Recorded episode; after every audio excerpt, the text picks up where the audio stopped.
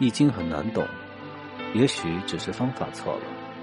让我们跟着北玄走进神秘的易经文化，每天读一点易经故事，学一点易经智慧。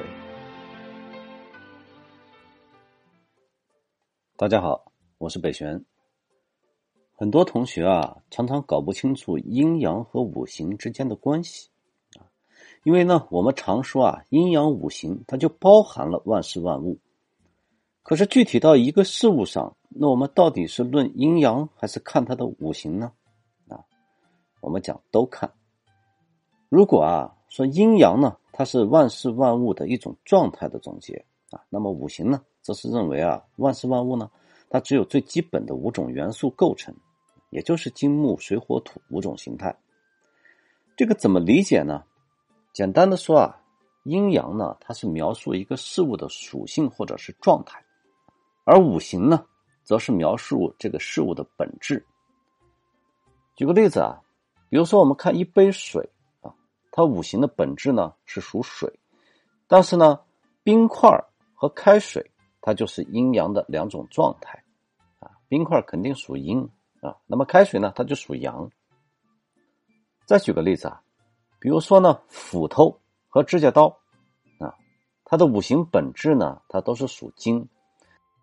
但是两相比较呢，那么很显然，斧头为阳啊，指甲刀为阴。但是啊，阴阳呢，它也不是绝对的，要看你的太极点是什么啊，也就是我们讲的参照物。比如说啊，火把和蜡烛来相比，那么它五行呢都属火，但是这个时候呢，火把为阳啊，蜡烛为阴。但是呢，拿火把和太阳相比，那它五行呢仍然属火，火把呢。这时候又变成了阴，啊，而太阳就是阳，所以啊，说阴阳呢，它是相对的，而五行呢，则是绝对的。但阴阳五行啊，它只不过是以这种抽象的哲学思想啊，高度总结概括出了万事万物的这种状态啊，就可以只分阴阳。而宇宙呢，它的本质上啊，只有五种形态的基本元素啊，构成了万事万物，这就是金木水火土。有人说啊。这个五行学说啊，是借鉴了西方古文明中啊四大元素啊土气水火发展而成的。我们且不说那个时候的文化它是怎么交流过去的啊，就说呢西方的这种四大元素的概念啊，它实际上呢更接近于我们今天讲的分子和原子的这种概念。还有人呢说这是佛家的地水火风的演化啊，这个呢倒是存在一定的可能性，因为最早的五行学说啊。有历史记载的呢，是战国时期啊，邹衍他首先提出来的啊，大概呢是公元前三百年左右的一个人物。而有学者呢就考据说，佛经啊最早呢在先秦时代啊就已经呢出现在了中国的边境。所以如果从时间上来看呢，是存在这个可能性的。可是啊，如果说在早的时候啊，我们轩辕皇帝呢大战蚩尤的时候啊，那个时候呢就已经用五行来制作旗帜了。所以呢，具体呢到底是如何啊？目前学术界上并没有一个统一的说法。但是呢，在春秋战国时代啊，这个五行学说是非常有市场的啊。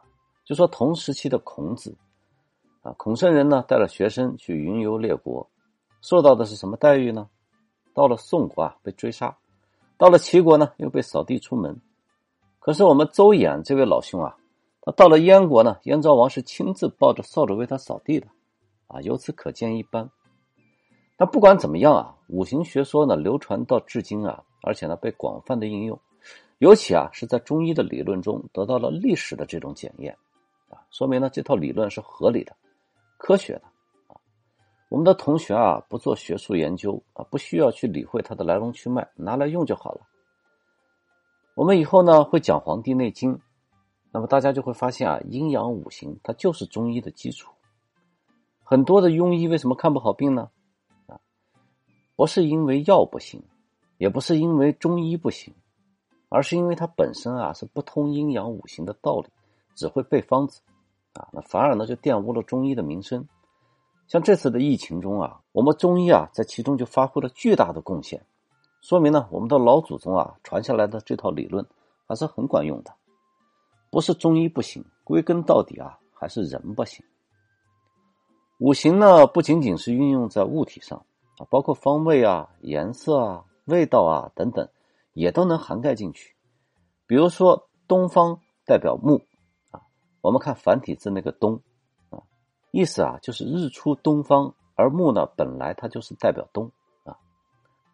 南方呢代表火，西方代表金啊，北方呢它代表水，土呢则是在中央。至于人的身形啊，也是可以用五行来概括的。